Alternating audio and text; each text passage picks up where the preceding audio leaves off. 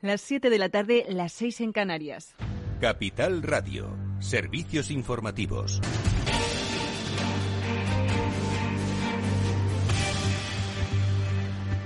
Muy buenas tardes. Europa y Estados Unidos debaten sobre nuevas sanciones eh, para Rusia. Según ha señalado la comisaria de Servicios Financieros de Estados Unidos, Meredith McGuinness, son cruciales para hacer daño al régimen de Putin y pretenden hacer más difícil que el Kremlin prosiga con su ataque al país vecino. Por su parte, Rusia matiza y señala que la reducción de las operaciones militares en Kiev y Chernigov no significa un alto al fuego y hoy el Ministerio de Desarrollo Económico de Rusia ha propuesto retirar los valores valores de las compañías rusas de las bolsas extranjeras con una posterior conversión a valores rusos para lo que prepara un proyecto de ley.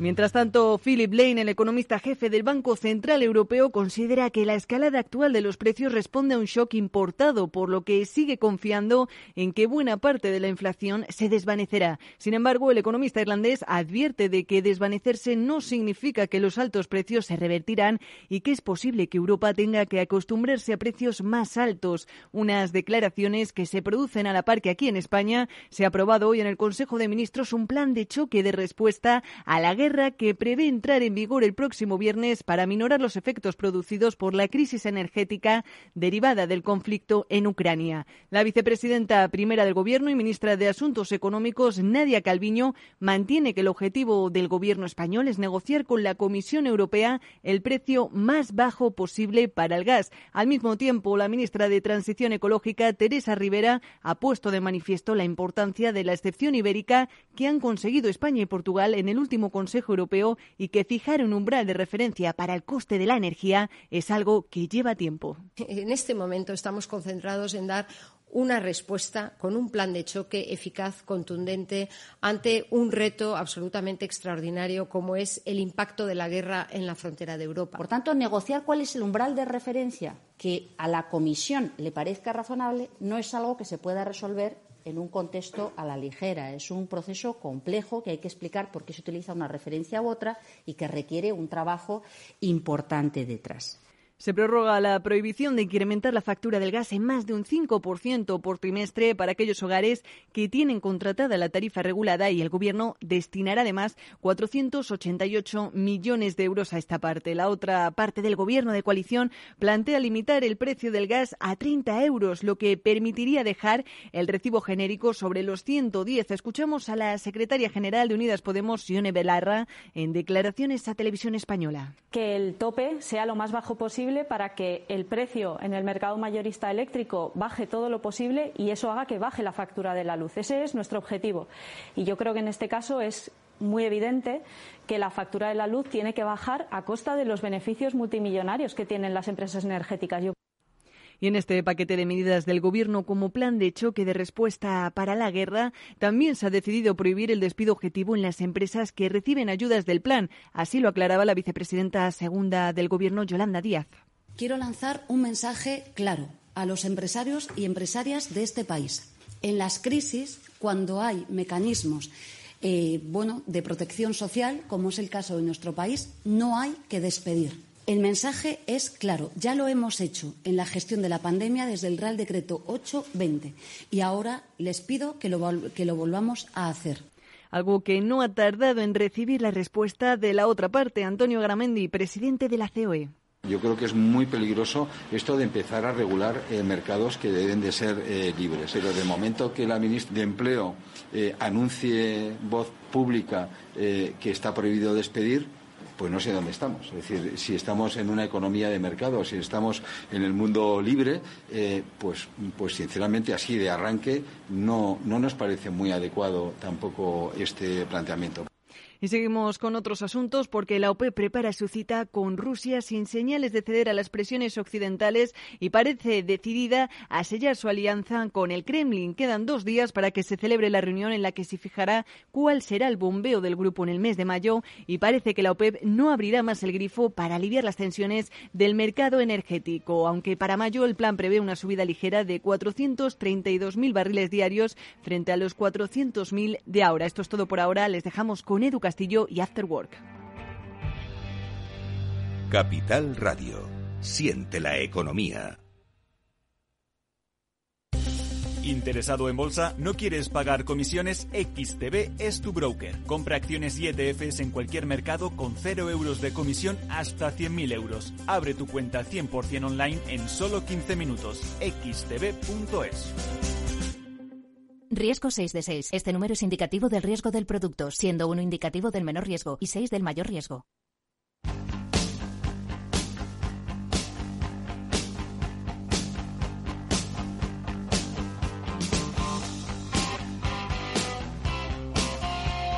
Después del trabajo, After Work, con Eduardo Castillo, Capital Radio.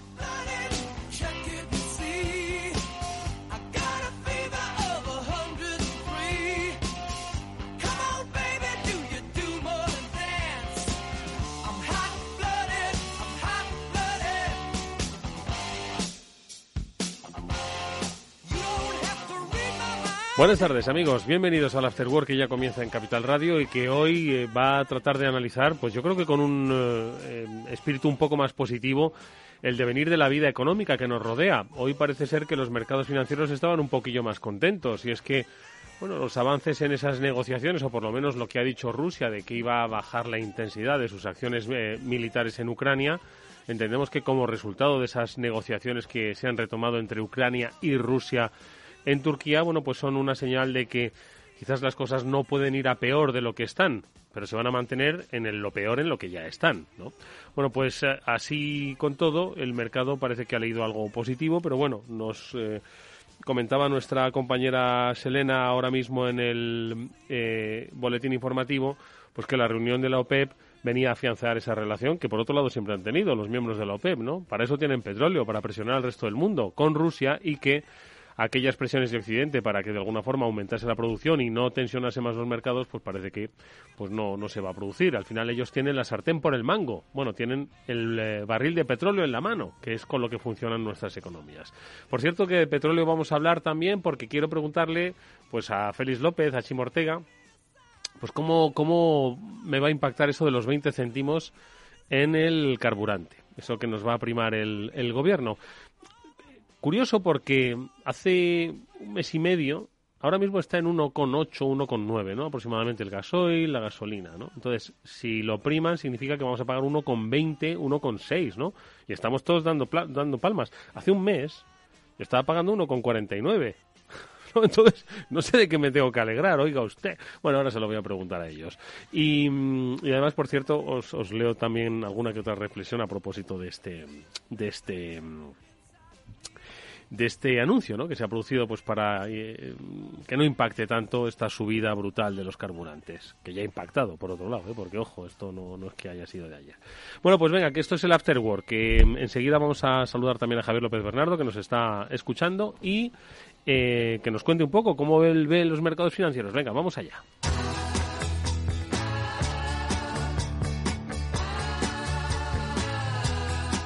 Bueno, está Chimo Ortega también por ahí telefónicamente. Hola Chimo, ¿cómo estás? ¿Bien?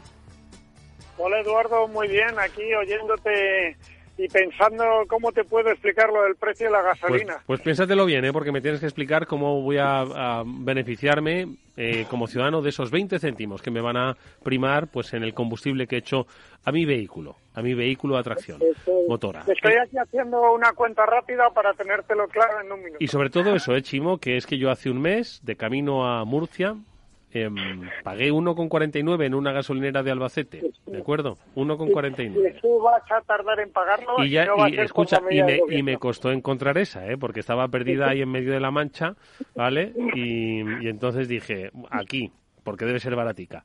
Y la encontré. pero hace un mes, mes y pico. Así que ahora me lo explicas. Bueno, Félix López, ¿cómo estás? Félix. Eh, muy bien, buscando la gasolinera esa de Albacete. Pues como yo, exactamente. 1,49. ¿vale? Deben estar haciendo cola ahora ya, que la conocen. vete, seguro que ya está cerca de los dos euros. Javier López Bernardo, buenas tardes. Buenas tardes, Eduardo.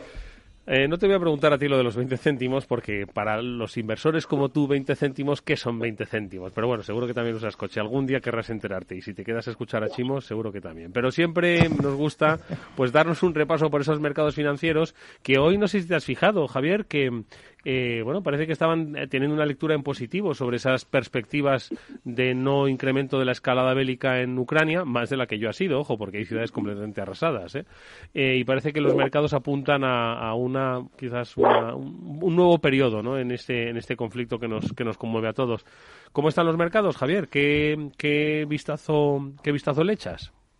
Bueno, los mercados, como sabes, Eduardo, desde hace unos años siempre la lectura de cualquier cosa es positiva.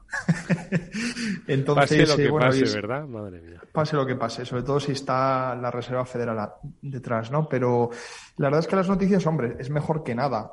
Pero, pero de momento los rusos realmente si quisiesen, pues enviar un, un, signo de que las cosas van en serio, pues lo primero que se tendrían que ir es de Mariupol, ¿no? No se tendrían que ir de sitios como Kiev que lo tienen perdido. Eh, es una manera que Putin y, sus acólitos pues pueden vender todo este desastre que han hecho, porque la, guerra desde el punto de vista ruso ha sido un desastre sin paliativos. Acabe como acabe, pero de momento está siendo un desastre. Y entonces pues se tienen que ir de zonas pues que las tienen básicamente perdidas, ¿no? Eh, me extraña también, yo se lo comentaba antes a Félix, ¿no? Como toda la parte sur, toda la zona de Kherson, ya, ya sabes, ¿no? Pues que han intentado llegar a Odessa también con poco éxito y los medios siguen especulando, ¿no? Que si va a haber un desembarco anfibio en, en, Odessa y yo lo veo absolutamente imposible, ¿no? No han conseguido ningún avance y de hecho en las dos últimas semanas han perdido avances en toda la, en toda la zona sur. Entonces la guerra para Rusia no está yendo bien. Si los ucranianos pues tuviesen algo más de armamento, eh, pues, las cosas incluso se podrían dar la vuelta. Y yo creo que Rusia simplemente lo que está haciendo es dar, dar una visión un poco pues eh, optimista pues de cara a los electores internos, ¿no? al pueblo ruso, por así decirlo, y después, pues, una justificación de por qué se van de Kiev, ¿no? Eh, con el rabo entre las piernas. Mm. Félix, ¿qué te parece? A ver, esas reflexiones de Javier. No, las reflexiones militares, digamos, son bastante correctas, ¿no? Tiene Rusia un problema, tiene unos 30 o 40 mil soldados alrededor de Kiev que los tiene que sacar de allí. Y un ejército, pues, avanza como avanza, pero retroceder lo hacen todos mal salvo los mongoles, que eran los reyes del retroceso, ¿no? Los demás, pues no, no han sabido, ¿no? Y entonces, pues, pues bueno, veremos cómo, cómo lo hacen, ¿no? Y la idea de que mm, se van a ir de allí y van a atacar más por otro lado, pues dar también pistas no tiene mucha lógica, ¿no? Así que veremos cómo militarmente se resuelve. Un tema es un poco lo que contaba Javier, ¿no? De, desde el punto de vista de ayuda a, Ucrania, Europa ha sido una decepción. Es decir, hay países que directamente parece que quieren que Ucrania pierda. ¿no? Ya se choteo es total. Europa no hemos hecho nada por Ucrania, más que proteger los, los polacos y, los, y recibir allí a los, ¿no? Un poco de dinero, mandarles cuatro bazocas y eso es todo. No les hemos dado un duro de casi nada. El, espectáculo es lamentable, ¿no? Es que eh, al final, vamos a ver, la, la dependencia energética sigue estando ahí. Es decir, o sea, aquí nos han cortado los flujos, básicamente. Es decir, Alemania sigue funcionando, ¿no? La industria alemana sigue funcionando, ¿no? Entonces, bueno, pues la posición es, eh, es la que es, es la que es un corte ahora mismo en el flujo es que hundiría eh, así, tal cual. Sí, no, y además no, solo el, poder pasado ruso sobre mucho político centroeuropeo. Es decir, dentro de poco, pues si les van más todavía las peor las cosas, empezaremos a ver pues cuántos espías han tenido dentro de la alta política europea. ¿no? De verdad. Tremendo. O sea, es decir, el, funcionamiento de el funcionamiento de las élites políticas de Centro Europa solo se entienden a base de, un conchabeo con Rusia que va más allá de, lo normal. Especialmente las alemanas. Sí, la Alemania básicamente ha decidido que, que no hacen nada. Están boicoteando cualquier medida en favor de Ucrania. Cuando les daban bazocas, pues resulta que no funcionaba ninguno ¿no? Y es realmente sorprendente, ¿no? Y el resto de Europa, pues, pues ahí ha ido funcionando. Si no es por Estados Unidos, por el Reino Unido, que están apoyando en serio, pues los ucranianos lo iban a tener muy mal y los ucranianos lo saben. O sea, saben que de Europa no van a esperar nada. Eh, oye, eh, Javier, de todas formas, eh, comentábamos antes del programa, escuchamos en el boletín que hay reunión de la OPEP con Rusia y donde la OPEP, bueno, pues mantiene su compromiso, ¿no? ¿Esto cómo crees que va a evolucionar eh, o impactar en el precio del, del petróleo, las tensiones en los mercados de materias primas? Bueno, la, la, OPEC no va a hacer nada, Eduardo, ¿no? Eh, es un organismo además muy diferente de esto de Rusia. Rusia con la OPEC, no sé si recuerdas que hasta que eh, hace cinco años Rusia no estaba en, la, en, la, OPEC más, en la OPEC Plus esta que han creado, ¿no? Y Rusia siempre ha tenido un papel pues bastante díscolo dentro de este grupo, ¿no? Ya lo ha tenido siempre como productor de petróleo porque ellos nunca querían reducir la producción. Ellos, los rusos, siempre han sido unos caraduras y han dicho pues que cuando haya que reducir producción para reequilibrar los mercados de petróleo, pues que le reduzcan los árabes. porque sí, ¿no? Yo porque voy a reducir. Entonces los, los, los, rusos siempre han sido bastante polizones. Entonces cuando ya se dieron cuenta ya pues hace unos años pues que tenían que echar una mano, lo hicieron, pero lo hicieron bastante, bastante, bastante mal y tarde, reduciendo relativamente poco, y al final pues el mercado de petróleo tuvo la suerte entre comillas eh, para mantenerse a flote pues que Venezuela ha sido un desastre, Libia ha sido un desastre, Irak e Irán mejor no mencionarlos. Hay una gran cantidad de países que podrían producir muchísimo más petróleo que producen ahora, pues que son desastres continuos. Eh, Irak la cosa se soluciona un poco, ¿no?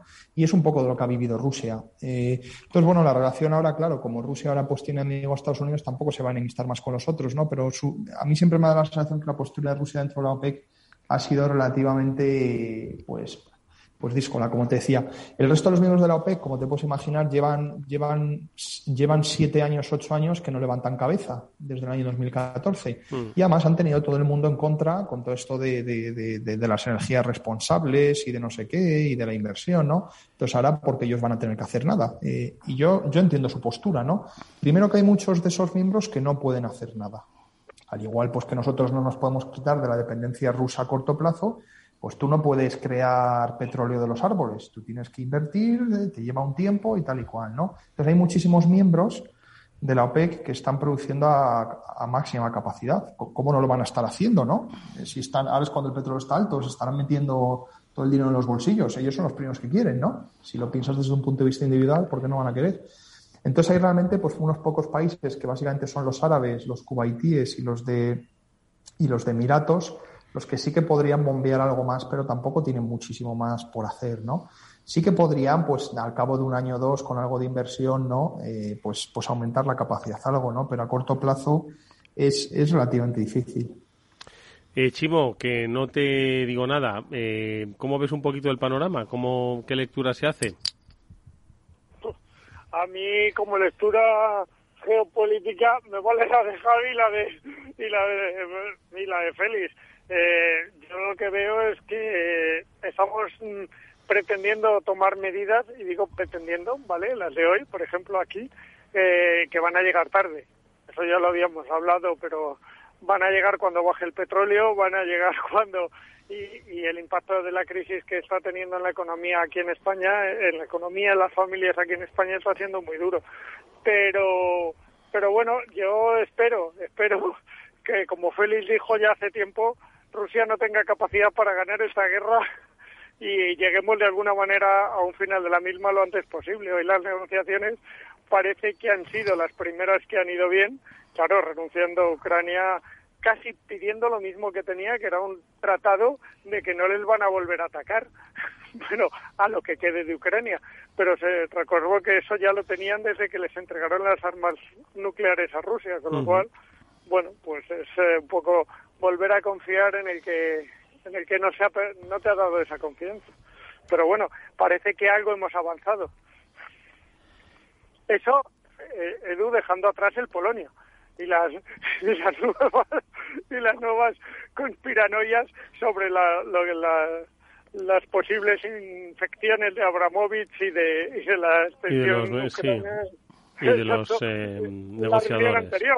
sí, sí, sí lo hemos comentado alguna vez que esta no solo es una negociación a dos partes, al menos tres, ¿no? O cuatro, si como Europa y pues vamos por otra parte, ¿no? Entonces, pues está muy bien que Ucrania llegue a acuerdos con Rusia, pero a ver qué pasa luego, ¿no? Con las sanciones. ¿Vamos a tener a los rusos ahí en barbecho durante décadas? ¿O hasta que Putin no desaparezca?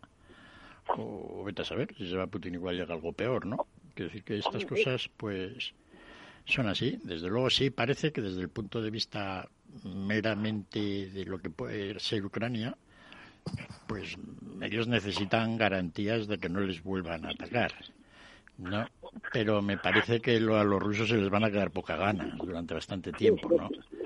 Es decir, que los mismos ucranianos, pues ahora que saben cómo están las cosas, pues se van a organizar todavía mejor, ¿no? Y las posibilidades de que Rusia vuelva a meterse con ellos, pues cambiarían bastante, entre otras cosas, porque los ucranianos dentro de poco, que eso será un poco lo que yo creo que Rusia tratará de impedir, pues conseguirán misiles, si no atómicos, si lo suficiente para que, pues oye, de vez en cuando puedan mandar, tomar alguna represalia, ¿no? Claro, porque una cosa es que no entren en la OTAN y otra que, igual que les estamos dando armas ahora, eh, Europa no, no, le no le venda armas a Ucrania. No, pero los ucranianos son gente que, ahora que saben cómo están las cosas pueden desarrollar su propia tecnología en muchos aspectos, ¿no? Eso será un poco lo que yo creo que Rusia va a tratar de, impedir. Pero bueno, estos temas de alta negociación pues se nos escapan un poco de, lo que podemos decir, lo que puede ocurrir, ¿no? Y cómo nos gustaría que fuera. Hmm. Ver el resultado final de todas formas, yo sí creo que si de alguna manera pues se lograra ahora un alto al fuego y que los rusos se retiraran, va a, va a quedar siempre el tema de, Ucrania y del Donbass, ¿no? Ahí peleando. Los ucranianos no cabe duda que los rusos les, les encanta tener ahí un Donbass para seguir molestando y que Ucrania sea... Sí, enredando, exactamente. Pero bueno, de alguna manera eso podría solventarse y todas esas enormes praderas que ahora vemos en Ucrania, porque siempre habíamos dicho de las tierras negras y los campos y los prados, ahora lo hemos visto, ¿no? Ves el tanque allí en medio de un campo de nada de, kilómetros y le, llega el petardazo, ¿no? Y dices, joder, ¿dónde? no se ha podido esconder en ningún sitio, joder. Sí, es verdad. estamos aprendiendo geografía realmente y lo de Ucrania es que es realmente espectacular. ¿Te imaginas todo aquello cuando ahora siembren? ¿No? el trigo de, primavera y lo cosechen allá, como decía Javier, por septiembre, agosto, septiembre, pues todo aquello tiene que estar verde, dorado, de, cubierto de, de, ser todo un espectáculo. Pues sí, la verdad es que sí. Oye, eh, Javier, ¿y un, algún punto más donde fijar nuestra atención de los mercados? Porque, bueno, es cierto que hoy el interés lo, lo ocupa la, la guerra en Ucrania, la invasión de Ucrania y luego las derivadas ¿no? que tiene sobre los, los mercados financieros. Pero bueno, al final los mercados, como bien has dicho al principio, pues tienen una lectura positiva de todo, ¿no? Y entonces, bueno, pues eh, hace hace antes de, empezar la guerra en Ucrania teníamos una crisis en ciernes derivada de la crisis de suministros, de la crisis logística y un poco como consecuencia de la pandemia. Hoy ya parece que nadie habla de la pandemia y ya es uno de los de los temas menores, ¿no? Pero bueno, aún así hay muchos aspectos que supongo que debemos tener seguir teniendo en cuenta, ¿no? Sí, yo creo que el aspecto más, y, se ha ido haciendo más interesante según ha ido pasando el año, Eduardo, pues es el de siempre, ¿no? ¿En qué situación está China? Y lo digo porque pues, habrás leído pues, que han cerrado la mitad de Shanghái. Eh, y Shanghái pues, pues viven unos cuantos por ahí de China. Entonces, pues todo lo que han cerrado... ¿Cuántos? 25 millones de personas. Efectivamente, y es otra de las razones por las que el petróleo ha caído, ¿no? Porque China ya lleva cerrando a bastante, a una parte importante de su población, hombre, la proporción de lo que es China, no, ¿no? Pero bueno, ya son, ya, ya suman unos cuantos millones de chinos por allí, chinos por allá, ¿no? Entonces, bueno, los, los chinos este año se habían planteado, antes de que ocurriese la verbena de, Rusia y, luego hubiesen todos los problemas de, que hemos visto ahora el COVID, se habían planteado un crecimiento del PIB del 5,5% para este año, ¿no? Y ya parece que es el crecimiento, por cierto, más bajo de las últimas décadas que ha registrado la economía china. Eh, entonces ya es un crecimiento bajo y además es un crecimiento pues que ahora se ve que está siendo muy optimista, ¿no? Por eso a los chinos esto de la guerra, que pues, como Félix comentó en su programa, pues no lo sabían, a, Xi Jinping esto no le ha hecho ninguna gracia, ¿no? Porque los chinos ellos creen que la, guerra contra todo el mundo a largo plazo ellos la pueden ganar porque se creen pues que tienen mejor gobierno y miran más las cosas a largo plazo y por otra serie de razones y estas cosas en el camino no les vienen nada bien. Xi Jinping además tiene que ser reelegido a final de este año, ¿no? Pues eh, en teoría para un tercer término, pero más bien de por vida, ¿no? Entonces, China ahora mismo tiene unos, tiene unos desafíos económicos que ya lo llevamos diciendo seis años, ¿no? Eh, pero ahora, ahora sí que son absolutamente descomunales. El, inmobiliario que hemos hablado tanto, el otro día hacía unos números con Félix, ¿no? decíamos más o menos, para que te hagas una idea, en China se construyen unos 15 millones de apartamentos al año. ¿De acuerdo? Que es, básicamente, pues es básicamente cinco veces la cantidad de, de apartamentos que se construyen en Estados y en Europa de manera conjunta si tú sumas Estados Unidos y Europa y multiplicas por 5, pues es lo que construyen los chinos, ¿no? Y calculamos más o menos que de esos 15 millones que, dicen, bueno, vale, construyen 15, pero ¿cuántos eh, les hace falta al año, no? Y llegamos más o menos al número que les hacían falta unos 10 millones. Y esos 10 millones venían básicamente de 3 millones, 4 eh, millones de temas de, de, de, toda la migración rural. Sí. ¿De acuerdo? La migración rural se ha parado, ¿eh? Desde lo del COVID eh, se ha parado mucho, pero bueno, suponiendo que se sigue a largo plazo y que eh, pues hay unos 15 millones de chinos, 10, 15 millones de chinos que se mudan del campo a la ciudad en los próximos años cada año, pues llegamos que simplemente por eso ya eran 3 o 4 millones de apartamentos. Y luego necesitamos otros 6 millones para temas de renovación, de, bueno, las casas envejecen, hay algunas cosas que probablemente se construyeron en los 80 y los 90 y están mal construidas las quieren tirar, etcétera, ¿no? Entonces, como te puedes imaginar, pues, pues la diferencia, ¿no? Eh, y, perdón, y por otra parte, la población de China ya no crece. Con lo cual, eso, porque claro, si creciese un 2%, ¿de acuerdo? Pues son 25 millones de chinos nuevos todos los años que hay por ahí, ¿no? no bueno, unos cuantos más, ¿no? Pero, pero no crece, ¿no? Entonces son unos 10 millones de apartamentos los que estimamos que les hacían falta. Entonces, claro, la cantidad de sobreconstrucción que está teniendo todo el inmobiliario chino ahora mismo es, es increíble, ¿no? Como hablábamos, todos los promotores, eh, pues los Evergrandes y todos estos, tienen una presión primero de entregar los pisos, pues, pues, porque es su modelo de negocio y han comprado la tierra, no la pueden tener en balance y la tienen que entregar como sea. Y luego también hay, un, hay, un, hay presión por parte del gobierno, que todo lo que se ha empezado se entregue, ¿no? Entonces es curioso cómo el, real estate chino, todo el inmobiliario, que pues, la gente lo cifra en el 20% del PIB o 30, o bueno, pone el número que quieras, ¿no? Cómo está tan sobredimensionado, cómo China pues va a poder mantener el resto de la economía, ¿no? Cuando pues una parte de su PIB en los próximos años, en condiciones normales, debería desaparecer. Wow, pues sí que se avecinan curvas, ¿eh? Feliz. Sí, sobre China ya hemos hablado mucho y el misterio maravilloso que tienen los chinos del investment-led growth gastarse dinero en inversión, no preocuparse de nada. Y bueno, pues ahora estoy viendo yo donde los chinos, una vez que ya no van a hacer más casas, donde van a meter el dinero, ¿no? Y, he notado que van a meter el dinero en una cosa muy interesante que tampoco es en inversión y desarrollo. ¿no? En temas de... ¿Eso qué es? Bueno, pues dar dinero a la gente para que invente algo. ¿No? Y entonces, pues a ver si dan con el microprocesador y con las, todas estas cosas, ¿no? Ahí van a meter una cantidad de dinero, yo creo, en gente, porque es algo que pueden hacer. Es decir, los chinos pueden realmente, y es algo que macroeconómicamente para las necesidades chinas de seguir invirtiendo tiene su sentido, ¿no? No es construir una casa, ¿no? Pero es de alguna manera hacer actividades que no son de consumo y de alguna manera con eso seguir generando beneficios para el resto de las industrias. Así que yo creo que van por ahí. Chips, más inteligentes. Bueno, sí, más eh, con, con, tono chino, ¿no? con el comunismo chino en el chip. Y, bueno, y otra serie de, de actividades, ¿no?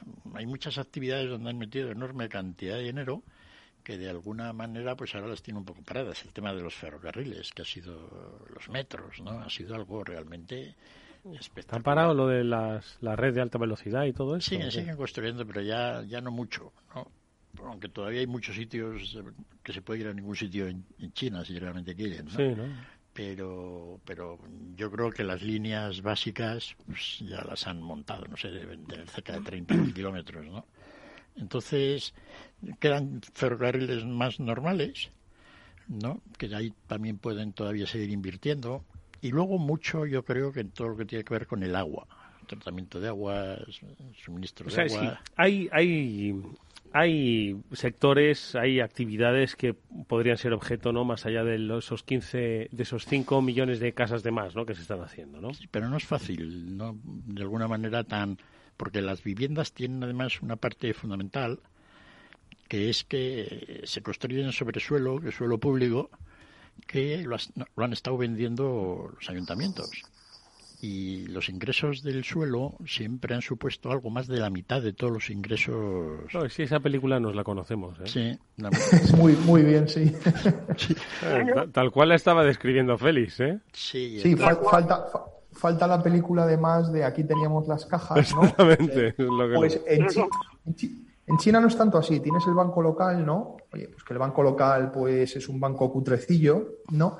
pero la mayoría de, los bancos grandes que tienen pues todo el dinero y que tienen por lo, por lo tanto los préstamos malos eh, son los bancos entre comillas por llamarlos así federales ¿no? que son los que son eh, pues propiedad del partido y son los cuatro grandes bancos el ICBC y todos estos no entonces eh, esos son los que tienen los bancos y, el sector asegurador curiosamente y la otra cosa que decía Félix bueno los, chinos a diferencia de aquí se han creado un, un esquemilla de que los gobiernos locales pueden, pueden crear sus propios vehículos de inversión y emitirlos ahí. Y muchos gobiernos, de hecho, lo que han hecho, curiosamente, es vender la tierra eh, desde la parte del gobierno, pues para seguir manteniendo los ingresos, vender la tierra a un precio pues que ellos han considerado razonable, entre comillas, ya os podéis imaginar qué significa eso, vendérsela a sus propios vehículos de inversión y así los precios de la tierra no bajan, ¿no? Es, un, es, un, es una perversión del capitalismo de yo te lo vendo a ti, Eduardo, y tú me lo revendes, ¿no? Y así los precios que, se hacen en las transacciones los que se quedan reflejados, pues no bajan, ¿no?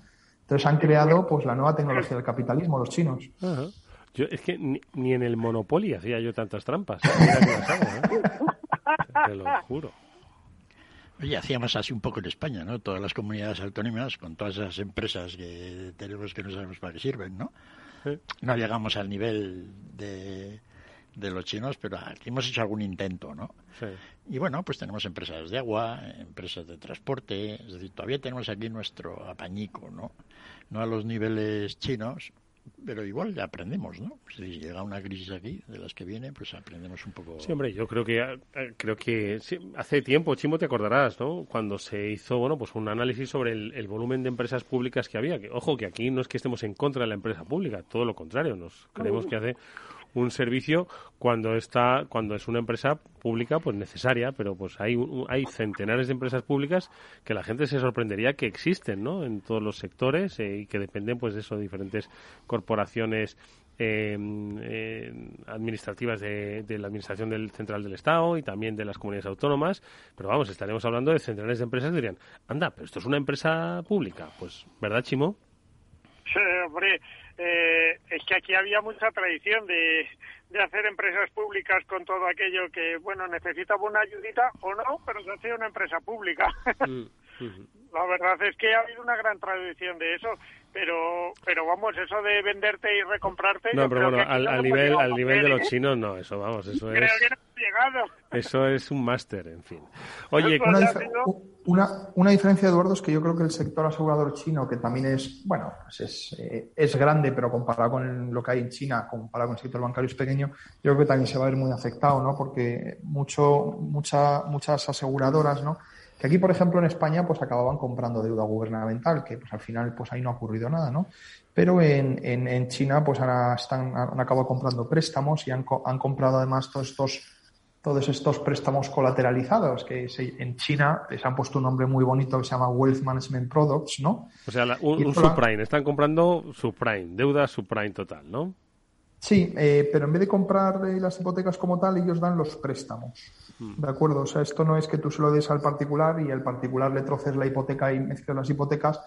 Tú directamente le das el préstamo, ¿no? Al promotor. Y esos préstamos los empaquetas. ¿Sabes? Eh, entonces, bueno, al final es, efectivamente estás prestando contra, contra el suelo o contra un inmueble, ¿no? Pero, pero es un poco, es un poco diferente. Entonces, todos esos préstamos, bueno, ya hay algunas eh, aseguradoras en China, pues que con, con, con, todas estas turbulencias que ha habido desde finales del año, pasado, si te acuerdas, desde que salió de Evergrande y muchas otras, pues que se han obligado a empezar a dar eh, provisiones contra todos esos activos. Entonces, bueno, ya veremos en qué. Madre mía, provisionar. si es que, es que es verdad, es como es que suena toda esta película. ¿Os acordáis cuando aumentó la obligación de provisionar esos préstamos a las entidades financieras, a bancos y cajas? Es que es una, una repetición, pero en chino en este caso, en chino y multiplicado por 100.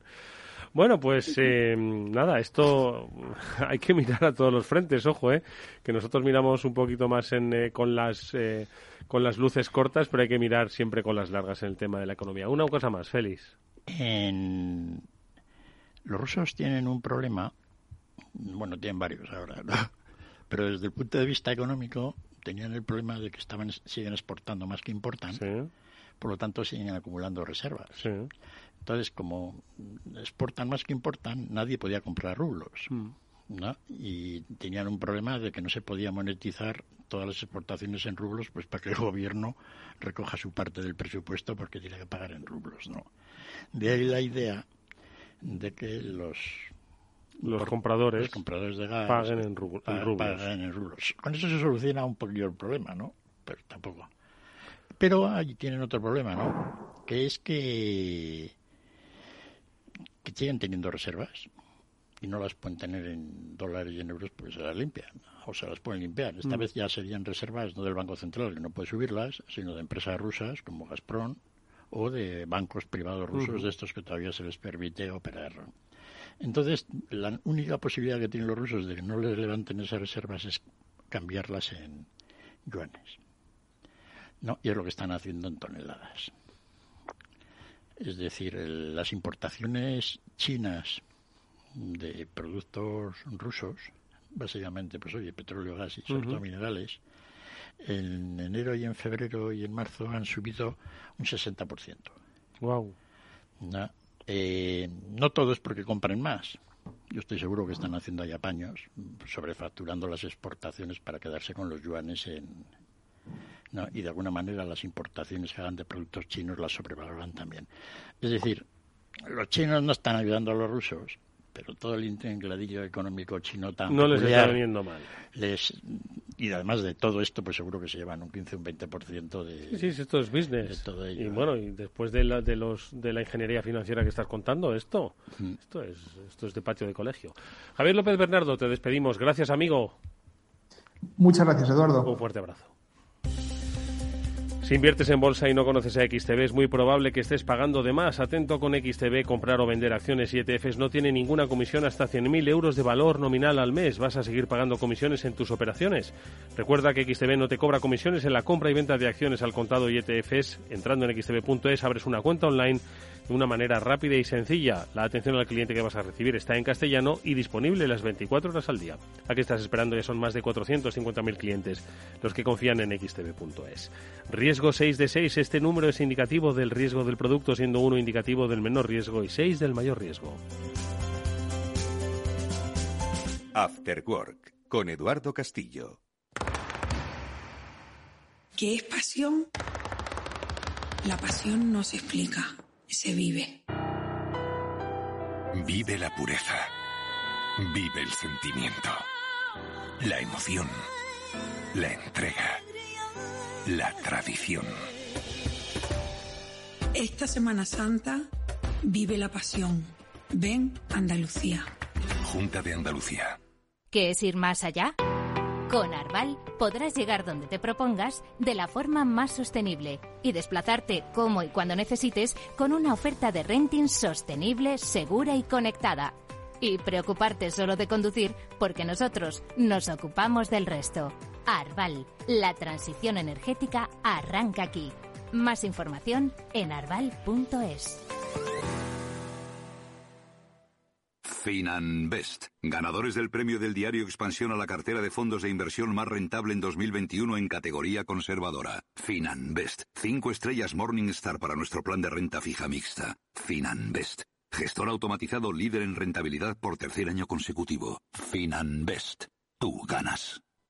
Eduardo Castillo en Capital Radio, After Work.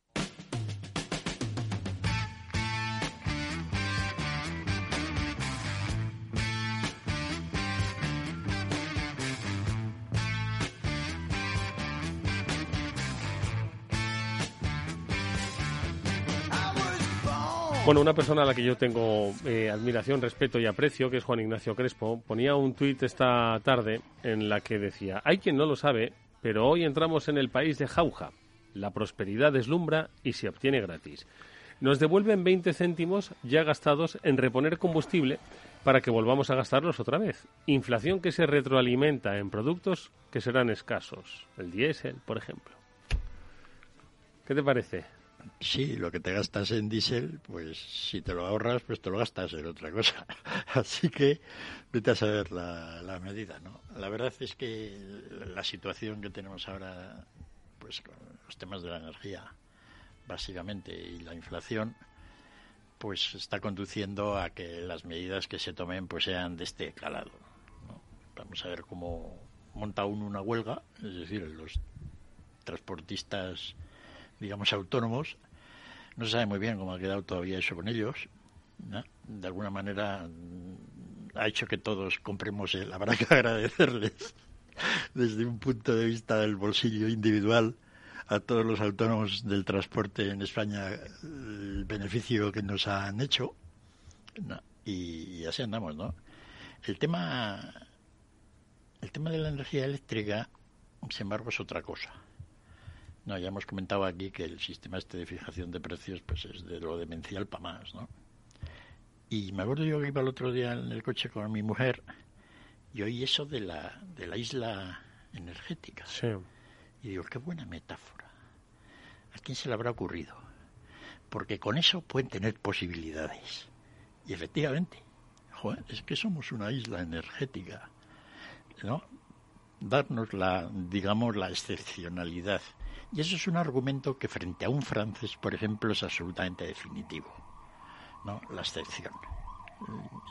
París es el país de las excepciones, Francia, y los demás, pues bueno, los españoles que el presidente además se enfadó y se levantó y no sé qué, pues los dejamos ahí con su excepcionalidad y con su aislamiento en la isla. El hecho es que, bueno, pues ahora tienen la posibilidad de reformar todo el sistema de precios de generación eléctrica. Que, que a ver cómo lo hacen. El hecho es que mm, tienen la posibilidad de reformarlo y si dieran con un... Eh, por lo que veo yo no van a dar exactamente con la tecla. Pero, pero vamos a ver si se acercan. ¿No? A la hora de que Si diesen con la tecla, ¿quién palmaba dinero en, este, en esta reformulación? El, el, palmar, palmar el dinero, eh, es decir, la reforma eléctrica consiste en que el gobierno va a tener que poner dinero como la gasolina. Vale. En este caso, pues subvencionando el gas. Vale. Eso el dinero del gobierno que viene de, de, de pues nuestro de bolsillo. Nosotros, es Bien. decir, lo que nos hemos Bien. ahorrado en la gasolina. Bien, vamos, ¿no? ahora se lo damos. Vamos ya, eh, esto- dicen economía circular. Esta sí que es economía circular. circula, pero eso que efectivamente no tiene otra posibilidad, ¿no? Eh, no hay otra manera de solucionar el problema el problema de las tarifas eléctricas, sino es que si queremos mantener y, se- y seguir funcionando con gas, y el gas es caro, pues de alguna manera, pero eso tiene la ventaja de que no afecta al al 70% de la energía, 80% de la energía española que está en otro mundo, Ujú. energía barata, etcétera. Es decir, podemos tener un 70-80% de energía barata más un 20% de energía cara y que el mix en conjunto no sea todo caro como antes, sino que sea pues un mix, pues oye, eh, más caro que, lo que es normal, pero no a los niveles, ¿no? Y eso es un poco la idea que se tiene que, que conseguir, ¿no? Y veremos cómo lo hacen. Una de las maneras más sencillas, no es lo que se hará porque tiene problemas legales, etcétera, pues es el gobierno compra el gas. ¿No? Y se lo da a las empresas A precio de derribo. a bueno, precio de- baratico. a, a precio de gasoil ahora, ¿no? baratillo y tal, y entonces eso entra dentro de la formulación de los precios y se maneja el tipo marginal y queda en 80. ¿no? Eso, digamos, es un poco lo que debería quedar al final, no será por estos procedimientos. ¿no? Lo curioso del caso es que este sistema chapucero marginal durante unos años funcionó, más o menos. Yo ahora estoy analizando de por qué funcionó. ¿no? Porque realmente no tiene sentido. Es decir, todos los economistas que lo miran así en principio, pues, pues dicen pues que sí, oye, que hay que las industrias, los mercados funcionan de acuerdo con el precio marginal de... Y yo digo que sí, en principio, pero no este, ¿no? Y no con las salvedades que tiene esta industria sobre el funcionamiento de unos mercados ideales competitivos, que no se le parecen en nada. Entonces, ¿por qué durante años un sistema chapucero no, en mi opinión, medio funcionó. Es un tema que a mí me tiene ahora realmente, ya no me preocupa la situación actual que sea ya, sino porque esto funcionó ¿no? y porque de alguna manera este esquema que no tiene mucho sentido, porque ahí hay todo tipo de energías mezcladas, ¿no? con muchas inversiones realizadas, porque el precio marginal de una unidad puede ser suficiente para garantizar beneficios a todas las empresas del sector, de una manera, es algo que me tiene, estoy deshaciendo algunos descubrimientos, un poco, pero bueno, entonces yo creo que ese es un punto que los españoles pues debemos estar con mucha gente no le gusta esto, oye, que se está que se está digamos eh, pero vamos a ver, Chimo, yo, yo, como, a ver, lo de los 20 céntimos. Venga, yo te lo voy a aclarar, pero vamos, pero en un pispás. Vas a ver la explicación menos económica, para que Feli no me riña, pero más práctica que has visto en tu vida. Venga. Te voy a explicar. A ver, el precio medio del combustible ahora mismo es más o menos, dependiendo de lo que repostes, pero más o menos 1,85, ¿vale? Eh, si tú tienes un coche con un depósito medio, vamos a establecerlo en unos 50 litros, también más o menos, llenarlo pues te costaría unos 92,5 euros. Sí. A día de hoy, ¿vale? Sí. Que ya está bien, porque como tú decías, esto antes era 70 euros, 60 euros, pero no vamos a entrar ahí. Con una rebaja de 20 céntimos llegarías a un precio de unos 65 con lo cual llenarías el mismo depósito de 50 litros por 82,5 euros, ¿vale? Eso es 10 euros menos para el bolsillo y un ahorro de más o menos el 12% cada depósito. Sí. Pero, pero yo creo que con esto, a ver, que es muy agradable que te rebajen el 12%, pero el problema es que tú hace, como decías, de camino a Murcia llenaste por mucho menos que esto. Exacto, pues exacto. eso no te va a volver a pasar. A pesar de que las petroleras a esto le añadan 10 céntimos más, como están haciendo algunas, aunque como les van a obligar a poner 5 de esos 20 céntimos, posiblemente retiren esas ofertas de los 10, porque si no se les irían a 15 y pondrían lo mismo que el gobierno. Bueno, ya veremos a ver qué pasa, pero vamos, que tampoco te vas a hacer rico ni te vas a sacar un sobresueldo. 10 euros ya en la zona donde está nuestra radio no da ni para comer un día de menos. No, estamos, estamos exactamente, porque ya hablaremos otro día de los menús de, calle, ¿vale? Que eso de los 10 euros, 11 si acaso, ya no existe. Ya no, existe. ya no, ya no existe, no. Ya no existe. Pero yo tengo otra pregunta, además del combustible, y que quiero lanzarle a Félix antes de que se acabe el rato, porque ahí veía una noticia, eh, si me dejas que haga un poco de preguntón, Edu, claro, claro. Eh, sobre las hipotecas, que se habían vuelto a disparar las firmas de hipotecas. Pero no era que no teníamos dinero o es que los pisos están volviendo a ser valor refugio. Félix. Pues la verdad es que no sé. Ahí tienes tu respuesta. En la eh, eh, ¿Verdad? Eh, sí, en muchos países del mundo, ¿no? Es decir, debe ser contagio de los alemanes, donde se ha disparado allí Oh. también.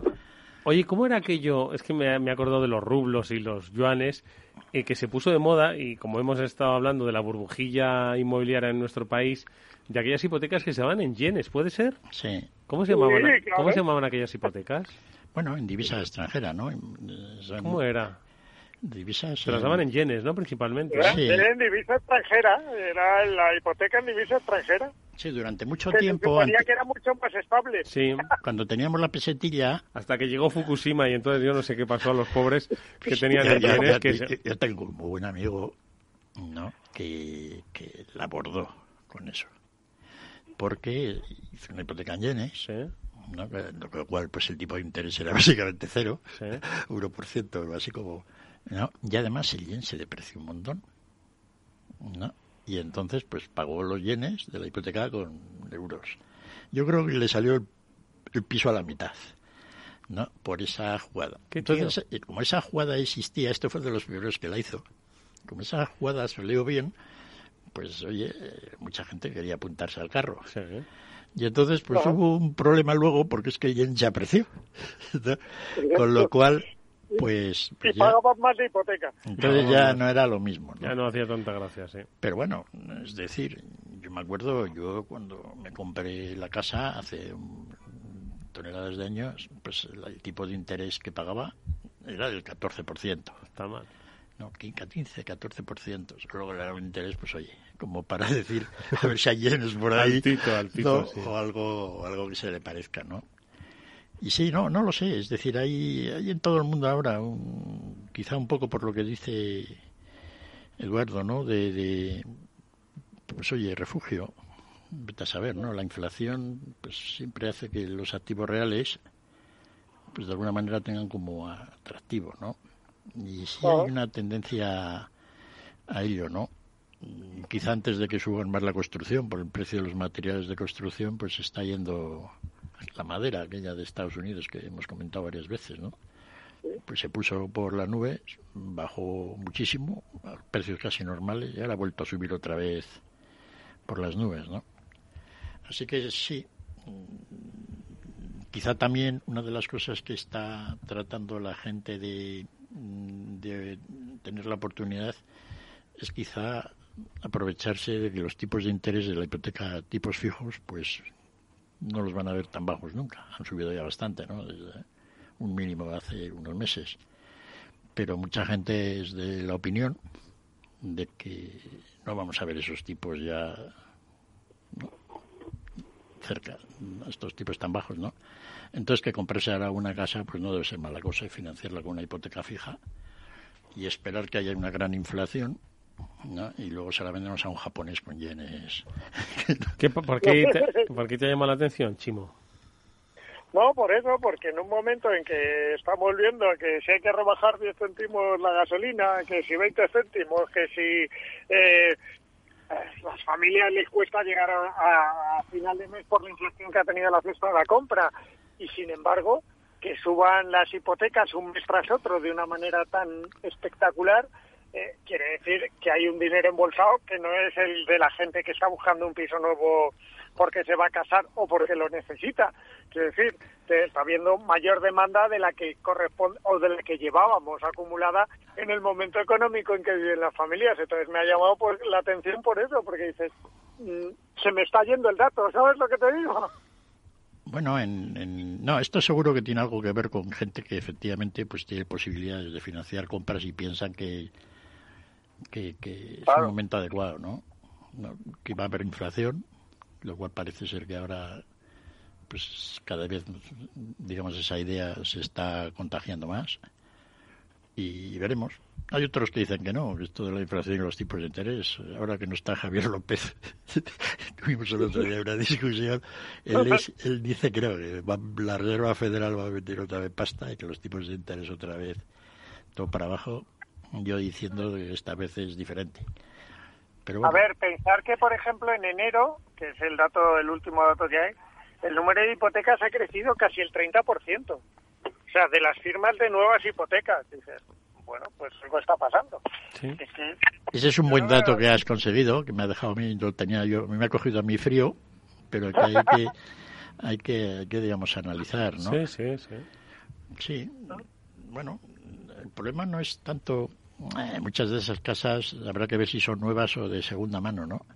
Cuando hay inversiones claro. en inmuebles de segunda mano, la clave no es que hace el que la compra, sino que hace el que ha recibido el dinero, ¿no?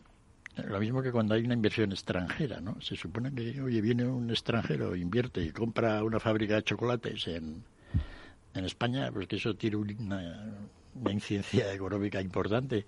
Y no, no tiene ninguna. La fábrica sigue allí. ¿no? Lo único es que el dinero que antes estaba en Alemania ahora lo tiene un español que era el dueño de la fábrica de chocolates. La clave no es tanto la inversión en la fábrica, sino que hace el dueño de la fábrica de chocolates con, con el dinero, ¿no? Y eso pues a veces se, se, en el tema español, pues qué se hacía con, con las fincas aquellas que subían de precio en el aspecto inmobiliario. ¿No? Vendías la finca en los alrededores de Madrid, te, so, te soplaban, pues eso, un millón de, de, euros y el dinero pues iba en Audis. Rápidamente cogía la carrera de autopista de Alemania, ¿no? Y bueno, pues así teníamos la mayor burbuja inmobiliaria de la historia de la humanidad. Todavía los chinos no nos han ganado, ¿eh? andan ahí. Están luchando para ser. Están, pero no nos han ganado por, proporcionalmente, ¿no? Nuestro... Aportando un complemento al dato que tú decías, Félix, que lo estaba buscando, Eh, ahora mismo siete de cada diez nuevos préstamos eh, son de tipo fijo, como tú bien decías, mientras que antes de la pandemia, en 2020, andábamos en un 60 y algo por ciento de, de tipo variable. Es decir, se ha dado totalmente la vuelta, Sí, sí, mucho más que darse la vuelta, pero ha cambiado completamente. Claro, es que haber tenido la posibilidad de un poco más del 2%, tener una hipoteca a 30 años para comprarte una vivienda, a nada que pienses que puede haber inflación, etcétera, pues, pues es tener la suerte de la hipoteca en yenes que hablábamos antes, ¿no? Sí. Es decir, que en tenga, que acierte una de estas, oye, que no aciertas, pues entonces pues mal, ¿no? Pero en general ya más abajo de un dos y pico que estaban las hipotecas a no sé cómo estarán ahora, voy a tener que mirarlo también, pero estarán ya por el 3 casi, ¿no? O más. Sí, deben andar por ahí, no lo he mirado, pero sí, deben andar por ahí. Han subido algo y bueno, pues yo creo que la gente y subirán más, ¿no? Porque hipotecas a plazo fijo, pues normalmente andaban todas por el 4 o 5% en una economía normal, con inflación normal, etcétera, ¿no? O sea que todavía están baratitas, o sea que se anime la gente, ¿no? Oye, vamos a ver dos dígitos de inflación, Félix. ¿Te acuerdas que para abril, ay, dijimos, para abril venga, aguas para mil"? abril aguas mil que esto se baja un poco al 6 y tal? Pero ya dijimos que la clave era que toda esta inflación energética no se pasara al tema alimentario. Y de repente pues ha vuelto todo negro para el tema alimentario. Y tanto. Eso te iba a decir, porque se le ha vuelto todo el entorno negativo. Todo negativo, ¿no? Y entonces pues ahora la cosa eh, se complica. Lo, lo de lo de controlar el precio de la energía que quiere el gobierno es fundamental. Porque si el precio de la energía nos baja, se controla. se controla, un poquito. No, pues entonces las ideas ya de la gente con los precios empiezan a cambiar. Entonces hay que reorientar un poco la idea de esa, ¿no? Entonces, que, que pues yo hubiera dicho gasoil barato para los transportistas y para los agricultores, que son los que realmente inciden sobre el tema de la inflación, y el tema de la energía, ¿no? Y yo creo que con la energía se va a conseguir bastante. Vamos a ver si, si, si, si el que se le ocurrió la idea de la isla energética, pues también tiene habilidades de, de organización de mercados así. Oye, ¿no? ¿habe- ¿habéis visto en vuestros supermercados de, de lo de casa cómo están las cosas? ¿Estanterías llenas, vacías, semi-semi? ¿En los tuyos, Félix? Yo, Pues en uno vacías, pero en otro estaban bien. ¿Y en los tuyos, Chimo?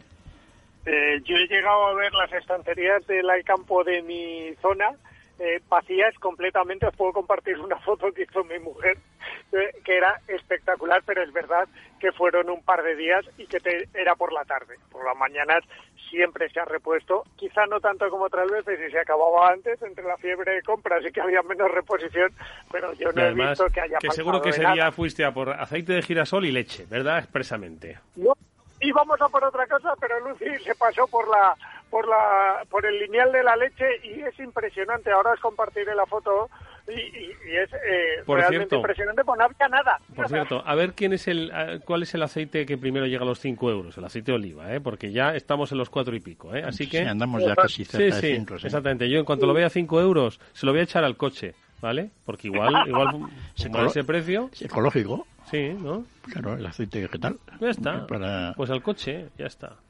Félix López, Chimo Ortega, que lleguemos, que lleguemos al próximo programa. Néstor Betancor gestionó técnicamente este After Work. Os habló Eduardo Castillo. Hasta mañana. Gracias. Saludos a todos.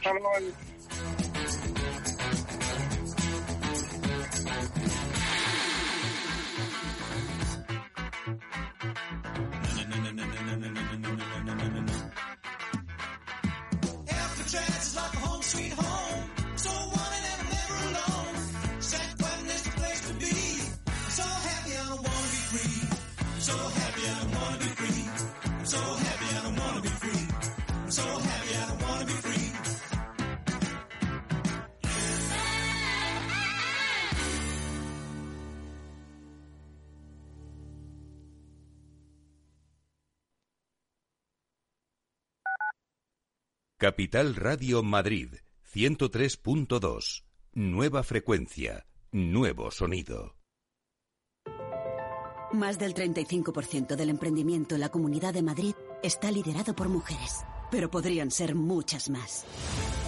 Arrancar mi proyecto con el apoyo de la Comunidad de Madrid ha sido fundamental. Hemos trabajado para hacerlo realidad y crecer juntas. Comunidad de Madrid. Esto te estás perdiendo si no escuchas a Luis Vicente Muñoz en Capital, La Bolsa y la Vida. Las posiciones cortas lo que son es el buitre que devora el cadáver. El cadáver es anterior, ha muerto antes. No te confundas. Capital, La Bolsa y la Vida. El original. Para personas inquietas, Capital Radio.